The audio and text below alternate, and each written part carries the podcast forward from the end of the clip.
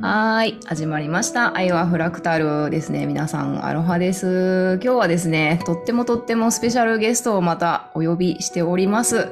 今ここラジオのシュラさんです。シュラさんよろしくお願いします。よろしくお願いします。お願いします。いやー、シラさんもね、全然、前々回かな、前回かな、来ていただいたセラビちゃんと同じくですね、樋口塾で出会いましてですね、ポッドキャスト仲間ということで、私もシュラさんのね、今ここラジオね、あの、聞かせていただいたりするんですけど、あとツイッターとかでもね、つながってて、で、なんか私、シュラさんが発するキーワードが結構ね、なんか、いろいろ自分とリンクすることとかあったり、自分が今の学んでることとかとシンクロしてたりとかしていやちょっとこの人は気になるなっていうこんな感じで、私の気に気になる人リストだったんですよね。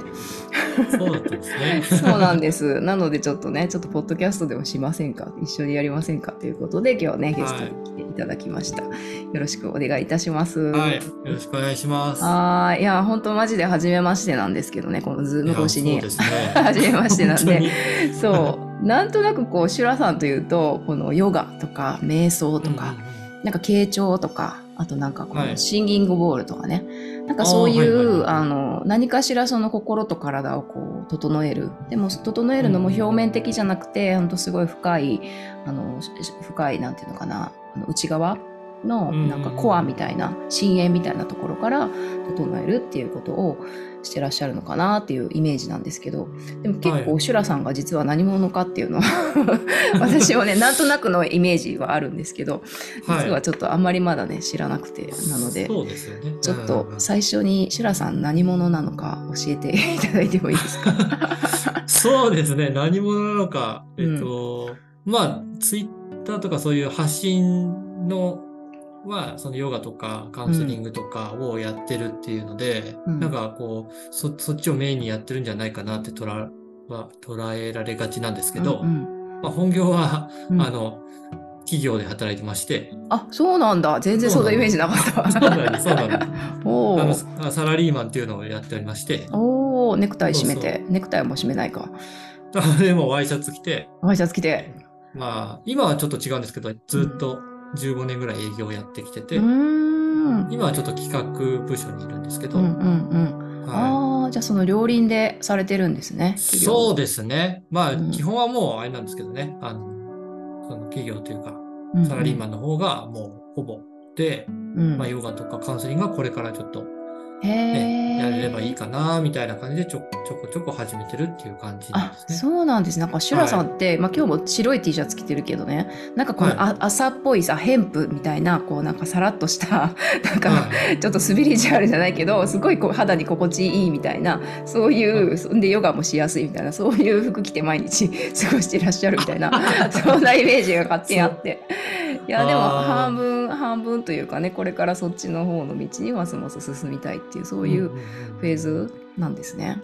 そうですね。はい。んえもともとなんかそのお仕事をね今もされてるけどされてた時からうんうんヨガとかそのカウンセリングとかその心と体みたいなところってやっぱりずっと興味があったんですか？そうですね。まあ、体については私はその大学の時まで陸上競技をやっていたんで、うんその、まあ、トレーニングをするっていうことは興味があって、うんうんかつ、その、110メートルハードルっていううん短距離スポーツをやってたんですね。おお激しそう。はいうん で、まあ、10台ハードルがあるんですけど、うんうんい一つでもこうぶつけちゃうとスピードが落ちちゃったりするんそうで、ですよね。はい、転んだりもするし、うん。だから結構メンタルとかも左右される競競技なんですね。うんうんうんだからそこで、まあもともと興味を持ってたっていうのはあるんですけど、うん。心の部分。うんうんただまあ働いてから、ん。まあ人間関係だったり、仕事の業績、自分の業績だったうん。りで、うん。まあ悩むことが多くうん。うん。あって、まあそれで、まあヨガを、まあちょっとその、えっ、と、スポーツジムとかでうん。やってるっていうことはあったんですけど、うんうんまあ大きなきっかけは、うんうんあの、結婚するときにですね、うんあの、うちの妻が元ウェディングプランナーだったんですけどお、ーうんで、そのウェディングプランナーの研修で、うんうんあの、カウンセリングを元にした、ベースにした研修を妻が受けていて、へえ、そんなんあるんだ。やっぱ人の話聞くからっていうことですかね。人生の一大事においてのね。はい。はあ。で、それで自分たちの結婚式を、その妻の先輩がうん。プランニングしてくれたんですけど、うんうん。まあ、そのプランニングがめちゃくちゃすごくてですね。うーん、そうなんだ。はい。なんか、それで、こう、まあ、結婚式はもちろん素晴らしかったんですけど、うんうん。それによって、その、うん自分の両親との関係が劇的に変わってですね、へえ、カウンセリング。カウンセリングで、カウンセリングだったんですね。はい。ウェディングの だけじゃなくて、そうなんですそうなんですよ。ランディングだけじゃなくて。はでそれでその時にプランナーさんに、い。うん。プランナーさんが、まあ僕は初対面っていうかそんなに付き合いもないので、うんでもそんなに付き合いのないのになんで僕の人生を知ってるかのように、うん。うんい知ってるかのようにこういてくれるんですか？みたいな話、うん。うんうん。質問を結婚式終わった後にしたんですよね。うんうんそしたら、いやいや、聞いてただけやでって言われて、うん。聞いてただけやでと。ほう。で、それでハテナがすごいいっぱいついたんですよ。うんはみたいな。うんうんうんで、それで、まあ、うちの妻もその、ね、研修っていうか受けてたんで、うんうんじゃあ、こういうことをやってる、その松木正さんっていう方がうんうんいるから、そこに行ってみたらみたいな感うん。じで、うん。その、まあ、カウンセリングだけじゃなくて、うん。自己肯定感を高めるためにはみたいなうんテーマで、あの、ワークショップをやられてたんで、うん。まあ子供も、ね、いずれ生まれるだろうし、とうん、その時は思ってて、まあ実際生まれたんですけど、うん。うんまあそれ、子育てもいいだろうと思ってうんうん。行って、そっからですね、へあの、どっぷりやるようになって、ヨガとかも本当にうん。本格的にやるようになったのは、ああ、そうなんだ。そのカウンセリングを学ぶようにやなって、やっぱり体のメンテナンスというか、心とつながっているから、それもちゃんとこう整えておくために、ヨガとカウンセリングが結構、シュラさんの中でつながってたっていう感じなんですか？そうですね、そのカウンセリングも結構その、ただ座ってて、こううん話を聞くってわけじゃなくて、うん。うん。その、まあ、夏木さんがやられてるカウンセリングってシャーマニックなんで。こう、動いたりするんですよね。うーん。その自分の、なんだろうな、こう例えばモヤモヤとか感覚と感情みたいなのにうんうん。意識を向けて、それがどう動いていくかを観察して、実際に動いたら、こう、一緒に動くみたいなのを、はクライアントとカウンセラーが一緒にこう、鏡になったようにやっていくんですよね。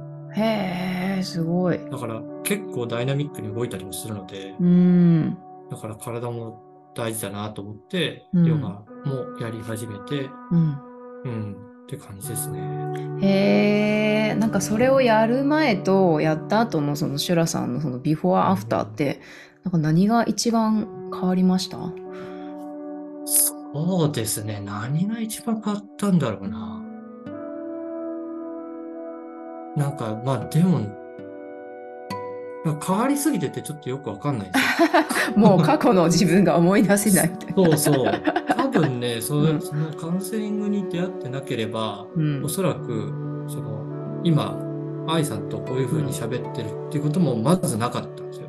あ、そうなんですか？うん、多分。ない、ないです。そういう性格では、性格ではないというか、そういう、うんなんかこういう、ポッドキャストとか発信とか、うんうん新しいことやりたいとうん思いつく人間ではあったけども、うんうん。でもなんか自分にこう、自分に諦めてた部分があったんですね、その以前は。ももう、結婚したのが30歳ぐらいなんですけど、うんうんまあ30になって結婚したら、まあ子供と奥さんのために、うん。うんまあ働いて、うん。うん、子供が成人になるまでとりあえず頑張るみたいな。自分の、しそうそうそう、やりたいことは、うん、まあまず後回しでみたいな、ああ家族のためにね。はい、そういう信念みたいなのが、あ、まあ信念っていうか、うん、うん。あったので、うん。あったし、その、すと住住むところもすごい変わってるんですね。もともとか変わってるっていうのは、あの、引っ越したりおっていう意味でー変わって、うん。一回、あの、就職して、うん。えっと、地元からは出たんですけど、うんうん一回地元に戻ったんですよ。えちなみにシュラさん地元どちらです？あ地元はあの茨城県ああ、茨城県。ほうほう。はい。うんそう。で、長男でもあるし、うん。うん。まあその、なんかその、なんか長男プレッシャーみたい親のね、近くにね。そう,、んそうそう。あったんで、うん。まあ戻った方が正解だろうなと思って戻って、うん。あの、3年ぐらい生活してたんですよね。うんうんで、それで、まあそこで働いてて、で、妻も、妻もっていうか結婚して、うんうん。妻も来るっていう話になってたんですけど、うん。やっぱ、まあ地元、あの、茨城県の田舎の方なんで、うんうん。仕事があんまないから行かないって話になって、あら、どうする？みたいな。どうする？どうす そうるどうどうする？みたいになって、うんうん。でもその、なんだろうな、えっ、と、まあ、そこで結構、どうするってなったけど、そのあたりで、そのカカウンセリングとか、そのうん。学び。に行ってたんで、そこをやっぱ学ぶと自分のその限界っていうか、うん。うん。まあ、エエッジって呼んでるんですけど、エッジ。カウンセリングの用語でうんはいうんそこをこう、超える体験をうん。したんですね。おー、はカウンセリングの中で？い。カウンセリングの中うで、ん。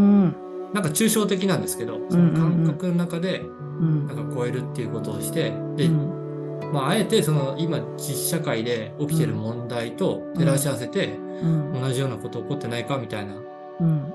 ことをやるんですけど、あ、うん。そういえばなんかそういうこと起こってて、でも、うん。こう、難しいと思ってたけど、意外と簡単なんだなと思うん。って、その、カウンセリングに体験したような感覚をやってみたんですよね、そのうんうん。会社とかで。そしたらなんか、意外とスッとうまくいって、なんか、自分から転勤させてくださいって言ったらいいよって言われて、ああ流れが。流流れに乗っちゃったんだ。れに乗って東京に行っうん。て、あの、行くことになって、で、ま、また、その会社はまたちょっと変えたんですけど、うん。変えて、で、営業以外の仕事したいなと思ってたら、たまたま、あの、経営企画どうだって言われて、今、単身赴任で福島に来てるんですけど、ああ今単身赴任なんですね。はい、そうなんですよ。ああじゃあ結構いろいろと茨城東京福島とそうそうそうそう。転々とされて。はいへえそれもでもやっぱりねウェディングプランナーの先輩にから受けたカウンセリングからそのシャーマニックなねマスターからの教えとうん。それがなかったらね こうして喋ってないっていうのが喋ってないですね。すごいご縁だなと思ってなんか導かれてここに来てるんだなっていう感じなんですけど。はい。でちなみにポッドキャストを始めたきっかけは何だったんですか、まあ、ポッドキャストは、うん、えっと、まあ、古典ラジオをああ古典から。聞いてて、うん。うん。で、それで、えっと、樋口塾っていうのがあるっていうのは知ってて、うんうんで、なんか、その参加資格は、まず、その、配信のしたことある人、うんうんうん、一回でも、うん。うんって言ってたんで、うん。とりあえずやってみようと思って、あ一回入塾の入塾するために。ために。だけど、なんか、こ最初古典コミュニティかなんかの中でやってるってうん言ってたんで、うん。コミュニティにも所属してなかったから、うんうん。まあ、全然、その、アクセスする方法がわかんなかったんですよね。樋口村はどこにあるんだってそうそうそうそう、そう。うんで、そんで、なんか、それでずっと、ずっととか、もうややめてたんですよ。1、うん2回ぐらい配信してもうやめてたら、うんうんたまたま、あの、シュウさんに、ツイッタあーーでうんうん絡んだら、うんなんか、カウンセリングお願いできますか？みたいな。おおシュウさんから。うんうん。で、モニター募集してるんで、ぜひぜひ、うんみたいな話になって、で、カウンセリングして、うんで、よくよく、あの、調べたら、あれ、ポッドキャストされてるんですね、みたいになって。おーそっから？ここから、樋口ゆか入りませんか？みたいな。興味ありませんか？つって。シュウさんが村の案内人だったんですあ そうそうそうなんですよ。いや、シュウさんって面白いですよね。いろんななんかキューピッドっていうかね、そうなんですよ、ね。いろいろつないでくれますよね。はい。いやー、すごいわ。村の案内人。そっか、そっから始まって、で、今ね、シュウさんともね、あの、一緒にポッ,、ドキャストされてて、で、今、ここラジオもね、配信されてて、なんか、ポッドキャスト始めて、ポッドキャスト始めて、このシュラっていう名前になったんですか？このシュラっていう名前はどこから来たんあ、ですかそう、そうですね。うんポッドキャストは始めた時は、うんあの、まあ、実名でやってたかな。うーん。修羅ではまだまだなかったっていうかそうですね。最初の方のエピソーそうそうそうド多分術名でやってたね。そうそうそうそうう。ん。で、まあし修羅もなかなかこういろいろあのエピソードがあって。はい。なんかそのヨガとか成長とかを活かしてうんなんか自分でやりたいなと思ってたんで、うんうん。あの、僕の、あの、なんですかね、コンサルというか、うんうんた魂の軍師って言われる人がいるんですよ。ほう、魂の軍は師。すごい。はいその人に、うん。あの、まあ、相談というか、うんコンサ個人コンサルをお願いしたしたんですね。うんで、その時になんかこう、自分の好きなものとか、うん。うん。あの、自分の人生振り返ったりとかして、うんなんかこういうキーワードみたいなものをいっぱいこう、うんなんかこう、まあ拾ってもらって、うんうんで、それをこう並べてみたら、なんかこう、ちょっとなんかマンダラみたいな感じで、バランンス取れて並んだんですよ、そのワうんうードが。ん。へあ、すえごい、。そうそう。で、すごいね、とか言ってたら、うん。これを感じながらヨガをしてみてよ、とか言われて。はあ、すごい。その人もシャーマンやは あみた い。人もシャーマンや。そうそうそうシャーマンだらけや。そうそう。ええー、と思って、それ、ちょっと無茶ぶりじゃないのと思ってう、んうんでやってたら、うん。うん。なんか、そのヨガ終わって、こうんう、スーッとこう、合唱した時に、うんうん。なんかその、その、なんか、アシュラ像のビジョンがふっとこう、へ降りてえき。て、うんああ、これかもしんないっていう。うん。うん。うん。それ。アシュラの像を、まあ、見に行ったり、うんうんまあ、で、あと、そうそうだな。本名じゃなくて、シュラでやってみようかなっていうことで。うん。えー、え、それまでアシュラさん、アシュラとは、なんか、もともとアシュラ像マニアだったとか、フェチだったとか、そういうのあるんですか？マニアではないんですけど、うん。なんか一回、東京で、あの、なんか、アシュラ展みたいな、うんうんうんうん。仏像展でアシュラ像が来た時に見に行ったことがあったぐらいで、うん。まあ、あの、仏像というか、仏教とか好きなんで、んお寺とかて仏像見たりとかうん。は好きだったんですけど、へえ。マニアではなかったですね。そうなんだ、出てきたんだ。そうなんですよ。なんかこのアシュラとかそのシュラっていうと結構厳しいイメージっていうかなんかこう激しいとか 厳しいイメージなんですけどそこをうんうんなんかシュラさんがあこれかもしれないってしっくりきたポイントは何だったんですか？えっとね、なんかこう、第一印象、私に会う人にうのん。第一印象を聞くと、まず、うん。なんか優しそうとかうんうんうん言われるんですよね。うん優しそう。そう。本当の名前にもね入ってるしね優しいっていう字がね。そう。まあ、それはそれで嬉しいんですけど、うん。なんかこう、激しい自分もいるんですよ。いるんだ。うん。いるよね。うんうん。そうそう。で、それを、その、さっき言った、あの、コンサルの方に話したときに、うん。その優しい、まあ、ゆうすけとうん激しいゆう,、ゆうすけがうん。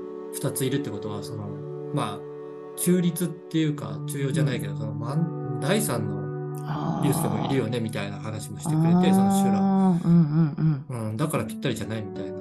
ほう。なる。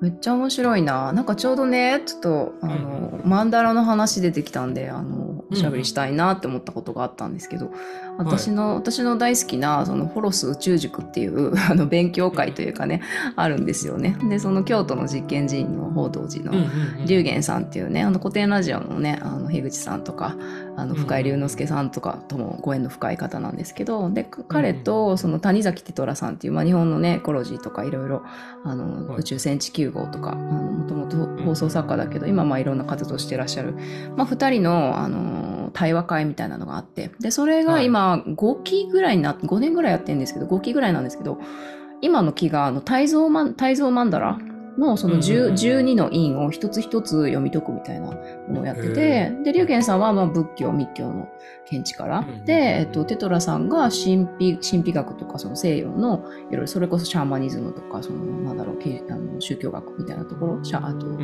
えっと、シュタイナーとかねそういうところからアプローチしてて。でまあ不思議と2人のあのコンセプトが全然違う視点から来てるのに結構なんか重なってたりして毎回面白いんですけどでその修羅っていうとこで言うと私もちょっと仏像さんとかあんまり 詳しくないんですけどやっぱりその、まあいろんなねその曼荼羅12の像にいろんなあの仏様とかあのお釈迦様がいらっしゃって、でまあ不動明王のゾーンっていうのがまあ前前先々月だったかなあって。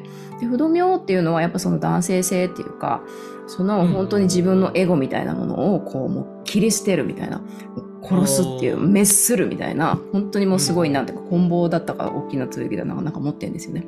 殺すっていうそのエゴを殺して本当の自分を目覚めさせるっていう。だからもう何度でも私たちって本当にこういろいろ出てくるじゃないですか。なんかいろいろ。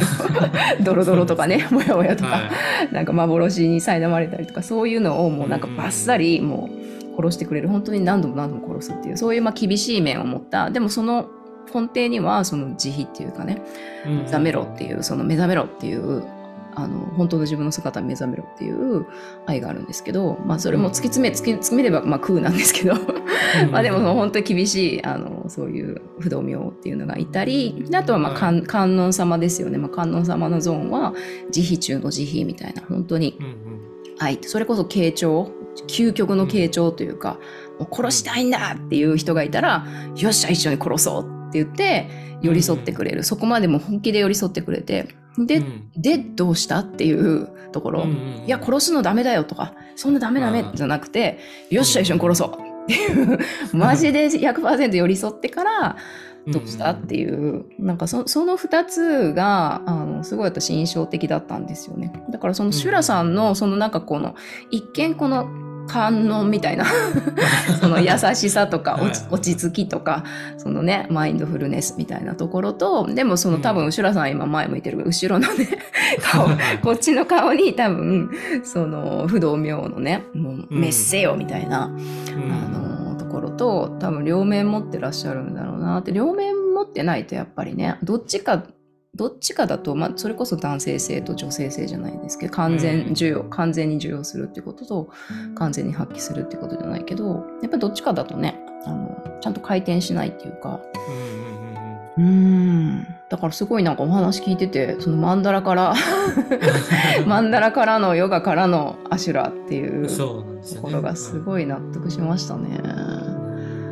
でもこれあれよね。あのひらがなで「シュラ」って書いてるから。はい、またちょっとねオリジナルっていうか、うん、なんかシュラさんならではだなっていう感じしますよね。そうですね。はい。ねえなるほど。じゃあ今ねその新しい名前。えちなみにシュラさんっていう名前を名乗り始めたのはいつ頃からなんですか？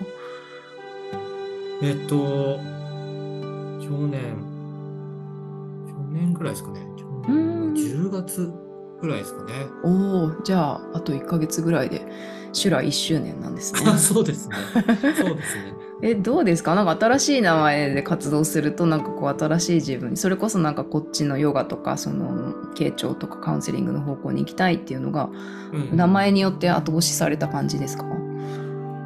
うん、なんかね、そこまではね、うん、なんてうんだろう。ヨガ、まあ、ヨガと傾聴やりたいっていう気持ちだけはあるんですけど、うんうんうん、なかなかこうまだ実実績の部分がついてきてないところがあるので、うん、うん、そこはちょっとねなんかこうわからない部分あるんですけど、うんうんうん、ただ最初修羅っていうとやっぱり怖いとか修羅場とかね、うんうんうんうん、イメージがあって、うん、なんかもね俺もともとのその感じに合わないってこともあって、うんうん、どうしたのみたいな言われることは多かったんですけど、うんうん、でもなんか最近はなんかしっくりき始めたねみたいな。ねなんかね、うん、ひらがなっていうのがまたいいのかもしれない。そうですね。修羅。うん、いやいいですね。名前って面白いですよね、ひもとっとね。うんいやいや、なんかそんなシュラさんのね、なんか、この間のエピソードで使命についてもね、いろいろ語られてたんですけど、なんか、はいはいはい、ね、シュラさんのそのツイッターのプロフィールを見ると、あの非常にいいなって思って一人一人あちょっと読んでいいですか？ああ、はい、ありがとうございます。はい、一人一人違う生き方でゴールへ進むために無意識かっこ潜在領域、えー潜在意識領域も含めたあなただけオリジナルのコンセプトと生き方戦略を立案しますっていうのが すごいいいなと思ってい生き方戦略っていうのがやっぱいいなと思って私もライフハックだと思うんですよね。その仏教って最強のライフハックだみたいなどっかで誰かがね言ってたと思うんですけど本当になんかそのただの物語としてそれを見るんじゃなくてなんかそこから自分で自分がどう生きるっていうところをうんめちゃくちゃあのなんていうのかなこう後押ししてくれるっていうか教えてくれてると思うんですよね。なんでなんかこれからちょっとシュラさんがね、まあ、仏教にもね興味あるということをさっきもね、おっしゃられてましたけどなんか改めてシュラさんのこれからの使命というか やっていきたいことっていうのはどんな感じ？で 1, 1年後どうなってると思います？2周シュラ2周年の時どうなってると思います？セラ2周年の時か。うんああ、そうだな。なんか全然、その辺わかんない、イメージがわからないんですけどね。うーんどうなってるだろうな。まあ今、今その読んでくれたツイッターのね、プロフィールとかも試行錯誤しながらやってはいるんですですけど、なかなかこう反応がない中でうん。いるので、うん。まあまたちょっと変わってくるかもしれないんですけど、うん。まあ基本的にはその、やっぱり傾聴とかカウンセリングで、うん。まあ、自分がこう変わったっていうのがうんうんあるので、うん。なんかこうやっぱり、あこの、なんだろうな、どうしてもどん詰まりになってしまう時ってあると思ううんですよ、んうん悩んでると。うん。うん。でも、その、なんだろうな、周りも、自分、自分だけこう幸せになるんじゃなくて、自分が幸せになることで、うん。周りも幸せになるっていうのが、そうですよね。うん、なんか体験できてるので、うんうんそういう道もうん。うんああるよっていうのを、うん伝えていきたいというか、うんあうん、あなるほどね。自分が最強のサンプルですもんね。ビフォーアフターのね。そうですね、そうですね。体験しちゃってるからね。うん。まあなんかこうね、全部がね、解決っていうわけじゃなくて、なんかこういうん。一ついいことあったらやっぱり裏表で、うん。必ずね、裏の側面というか、うん。新たな問題っていうのが出てくるんで、うん。いたちごっこではあるんですけど、うんでもそういうなんかこう理想も大切に、それこそコンセプトも大切にしながら、うんうん現実のところもうんやっていくっていう、うん現実どうするっていうのを、うんまあ、僕、その、サラリーマンとして働いてきて、現実のね、大切さっていうのを身に染みて、まあ地球感じてるんで。人地球人としてもね生きていかないと ね。いけないからね。そうですね。そうそうそうそ っかなるそう。そのほ辺をうどまくできればなと思ってますね。ああなるほど、うん。へえそっかホールホー傾聴もねその全体性を大切にするそのホールネスあの傾聴っていうこととか、なんかそのシュラさんオリジナルだと思うんですよね。私もまあねカウンセリングとかまだ受けたことないんですけど、うんうんうん。きっとシュラさんオリジナルなんだろうなって思ってて。なんでそのなぜその全体性っていう言葉をねその傾聴の前につけたのかなとかあとそのシュラさんが傾聴私もコーチング習んで習っていいるいいたので、あの、傾聴傾聴傾聴 1に傾聴2に傾聴みたいなね コーチングとかもね。で傾聴っていうのは本当耳耳が痛くなるっていうか、まあ、一生探求していくものだなっていうふうにすごい思うんですよね。うんなんでなんか修羅さん的なその傾聴とはみたいなとこもちょっと聞きたいなと思ってたんですけど。ああ、そうですね。まあ、私のその傾聴は基本的にその、えっと、松木正さんがやってらっしゃる。カウンセリングマイマインドっていう手法、カウンセリングアートっていう手法アートなんだ。に根ざしているので。全体、全体性を大切にした傾聴っていうのも、うん基本的にはそこから来ている。まあ、ただ、うん、松木さんはそういううんね、あの形では発信しないですけど、う自分、ん自分がやるとしたら、うんこういうふうに伝えた方が他のうん一般的な傾聴と比べるとうん違うよっていうのを伝えられるのかなと思ってうんあのやったんですけど、うんうんまあそのなんだろうな。言葉、やり取りしてる言葉だけじゃなくて、うん。その感覚とか感情とか動きとか、うん。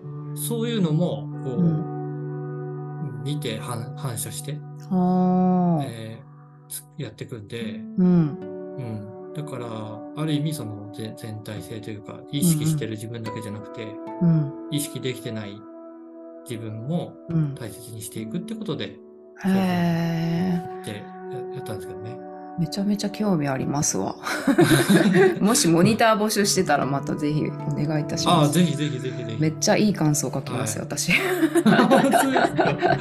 や、正直なこと書きますけど。いやー、きっとなんか目に見えない領域とかもね、うんうんうんなんかその表情とかも動きとかももちろんですけど、なんかそうじゃない本当微量なエネルギーみたいなものもきっとシュラさんってまあヨガとかね瞑想なんかもやってらっしゃるんですごいキャッチされるんだろうなと想像しております。そうそうです。そう、そうですって言ったらあれですけど、うんなんだろうな。うん。まあ、なんかい一般的にこう、エネルギーとか、うんなんだろうな、そういうものって、こう、うんなんだろう、この、スピリチュアルな、こう、体体験うん体験、なんかそういう能力を持ってる人っていうふうに、こうんうんう、解釈されがちじゃないですか。なんうんうな。んうんうんうん。目に見えないものとか言うとね。そうそうそうそう。で、別に目に見えないなんかオーラとかそういうのが別に見えるわけでもないうんうんですよね。うんただ、その相手の、こう、相手と一緒にいると、うん。なんかその相、まずあの必ず僕あの、傾聴やってる時に俺がそういう風な状態になれるかっていうのは別として、うんうん。なんか相手の、その感じてる感覚、気分うん。だったりが自分にもこう、あの、現れてきて、でそれをまたここんこんな感じみたいな感じでフィードバックすると、うん。そうそうとか、いや、ちょっと違うとか言いながら、こうん。うその世界を二人で探検していって、でそれ探検していくと、あの、必ず、あのエッエッジにぶつかるんですよね。あ。これ、これより先はいけないみたいな。うんうんうん。うん。でも一人だとそれななかなか乗り乗り越えられないですけど、うんうん。まあなんか、あのサポートする人がいて、うん。うんこういう風にやってみる、ああいう風にやってみるみたいなのを繰り返すと、意外とポンと飛べ、エッジを越えられて、ーうん。で、超えると、あ、うん。こんなことだったんだみたいな。ああそうなんだ。そうそうそうそう。やっぱりそこは一人だとねなんか見たくないで見ないからもっと怖いみたいな。もっちめっちゃでっかいドラゴンなんじゃないかみたいな。でも実はなんかねちっちゃい子犬だったとか、でもそれって本当わからないし、一番怖い部分って本当に見たくないし。でもそれをなんか一緒に伴伴走っていうかね共に歩んでくれてこう懐中電灯でこう照らしながらうんうんうんうん。歩いてくれるっていう。なんかその人の世界を一緒に歩んでくれる存在なんだなって。うん改めて思いました。いやーちょっとシュラさんいろんなねちょっと お願いしますよ。お願いしますよ。ちょっとまあ世界,、世界のために。修行中なんで、いやいやみんな修行中ですって。